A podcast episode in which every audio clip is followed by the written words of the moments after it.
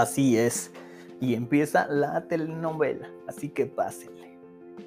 Se puso, yo llegué a ese barco, el barco en el que estaba está increíble, ¿por qué? Porque había un mexicano que cuando llegué me abrazó, me dijo, se llamaba Alex también, me dijo, Alex, este, lo que necesites yo te ayudo. Todo mundo al latino mexicano lo ve como si fueran la pepita de oro, ¿no? Llego a Boston y me encuentro con los... Ahora sí que en Estados Unidos yo sé que los estadounidenses son muy, muy buena onda, pero también te puedes encontrar estadounidenses que no son tan buena onda con los latinos. Entonces me tocó ese itinerario que bajaba al Caribe, Bahamas y todos esos este, islitas. Pero el equipo, todos eran estadounidenses. Creo que era una chica canadiense, que es muy buena onda. Y los gerentes y asistentes pues eran estadounidenses. Entonces, no, creo que no les caían muy bien los, los latinos. Entonces, tuvimos ahí algunos problemillas. Yo todavía, en ese entonces, las canciones yo no las, yo sí las escuchaba, pero algunas canciones en realidad no les ponía tanta atención. Entonces sí hubo una vez un problemilla que por no tocar una versión, llegó, alguien, no me acuerdo quién, y me pidió rap, hip hop. Dije, bueno, no hay gente en la disco, porque es un itinerario de viejitos, los voy a poner.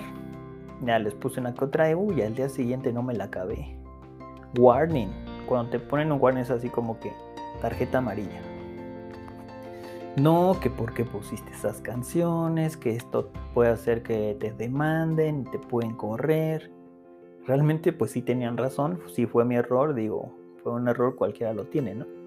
Entonces ya desde ahí como que la vibra, yo ya estaba estresado, yo dije, bueno, ya no sé ni qué poner, yo ya estaba buscando las versiones todas en la clean version. O sea, a través de los errores uno va aprendiendo, ¿no? Y le ganas algo, le ganas eso, esa experiencia.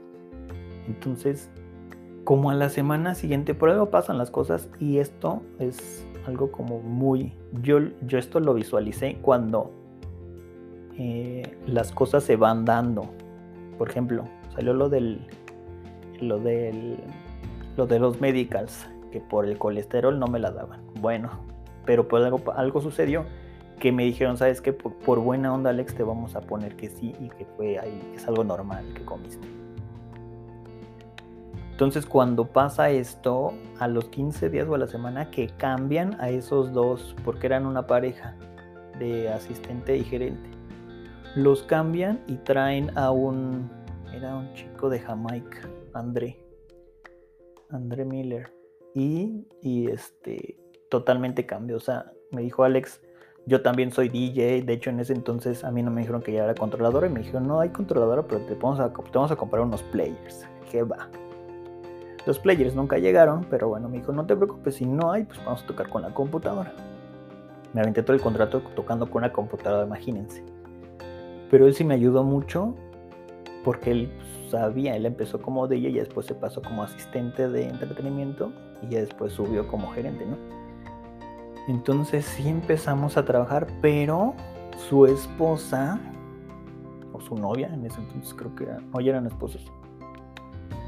Porque cuando trabajas en los cruceros puedes traer a, ahora sí que a viajar contigo a tu esposa o a tu novia. Obvio, se paga cierto, no se paga tanto, pero sí, sí hay como cierto son como parte de las prestaciones. Puedes traer a alguien y se paga nada más el impuesto del, del, puerto, y este, pero no puede comer. En algunas, algunas veces y otras veces no, depende del capitán. Me estaba tirando la onda.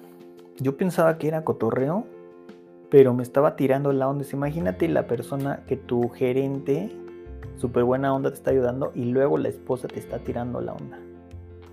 Bueno, más estrés del que me imagino. Entonces llegó un día, creo que fue como una o dos semanas antes de que terminara el contrato de André, que llegó un día, ya saben, oye, que traigo mi controladora, que traigo mi computadora, que déjame, déjame tocar, que a mí me conocen en todos lados. Les dije, bueno, pues es que no depende de mí, depende del, gerente. No, pues que quién es el gerente. Bueno, pues ya. Dije quién es el gerente y André me dijo, oh, déjalo tocar un día en la noche para que ella... Entonces ese día subió, conectó Y yo me puse a platicar con una amiga de Ucrania. Eh, André, Andrea Nicole. Nicole, algo así. No me acuerdo mucho. Pero ella me puso a platicar, oye, que sucedió esto, que la esposa de André. Y estaba escuchando el DJ y este fue mi error. No, pues al día siguiente André me llamó. Y no, él no era de tomar selfies. Entonces un día me dice, oye Alex, vamos a tomarnos una selfie tú y yo. Y a partir de ahí todo cambió. O sea, se volvió como más reservado conmigo. Eh, su esposa ya nunca más estaba con nosotros cuando hacíamos las actividades. Y, y sí se notó como el cambio. Yo creo que le ha de haber dicho este DJ, oye, que tu esposa le está tirando al DJ la onda, o el DJ le está tirando la onda a tu esposa. Y mm, de ahí, pues el contrato se hizo así todo aburrido, o sea, no tuvimos problemas, pero como que se hizo, sí, sí, hubo una barrera. Terminó ese contrato, me dieron otro más aburrido. Estuvo muy, muy bueno ese contrato, porque les voy a decir, Royal Caribbean sube a, sube a Canadá, entonces conocí Canadá, eh, conocí Portland, conocí, tocó pasar un, un huracán saliendo de Boston, teníamos que ir hacia hacia las Bahamas, pero el huracán estaba en las Bahamas, de hecho. Entonces, eh, vamos a dejar el, esto, se los voy a poner para el siguiente capítulo. ¿Qué pasó con el huracán? Que de 11 pisos, de olas de 11 pisos. Así que quédense aquí.